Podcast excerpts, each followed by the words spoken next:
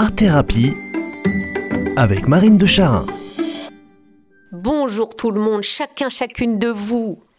Dire la vérité, dire la réalité, eh bien tout un programme, loin d'être simple.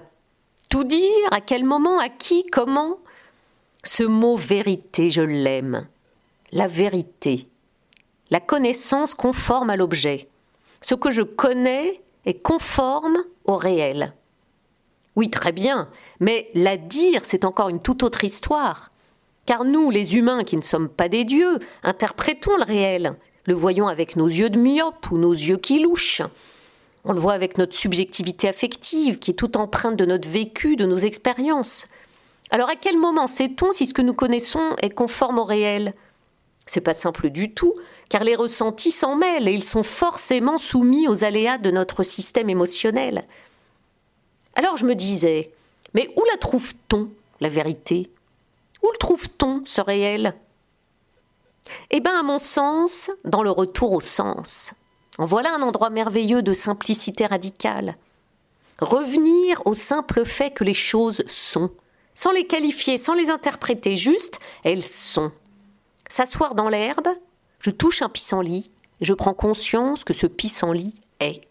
Avant même de le nommer pissenlit, de le trouver doux, moche ou mignonnement émouvant, je regarde l'écorce d'un arbre et je prends conscience que ce bois est. Avant même de le nommer écorce ou bois, d'apprécier le marron ou de l'imaginer transformé en table de nuit. Je plonge dans la mer en maillot de bain et je prends conscience que l'eau sur mon corps est avant même de la trouver bonne, trop salée ou franchement caillante. J'entends le cuit-cuit de l'oiseau ou le bruit du frigo, et je prends conscience que ce son est, avant même de le trouver poétique ou désagréable.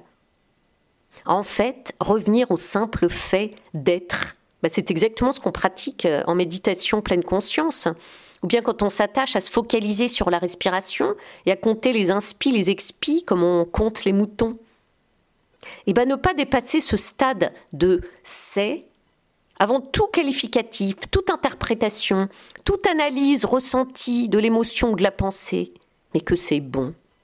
Je suis, il est, nous sommes, avant d'être épatant, consternant, beau, maigre, brillant ou romantique. Mais c'est que c'est pas facile du tout cette redescente au simplissime, parce qu'on est bardé de réactions analytiques, d'envie de nommer, de qualifier, d'interpréter. Alors voilà qu'en art-thérapie, tiens, on peut s'octroyer un temps pour revenir à la source de tout. Je suis, avant d'être inquiet, avant d'être en pétard, avant d'être angoissé ou avant d'être excité. Je suis, et ça c'est dingue, car je suis est unique, est irremplaçable. Alors nous tous qui sommes, à tout âge, depuis le début et jusqu'à la fin, si on en reprenait conscience comme d'un réel à la fois simplissime est tout à fait prodigieux. Merci à vous d'être, merci à moi d'être.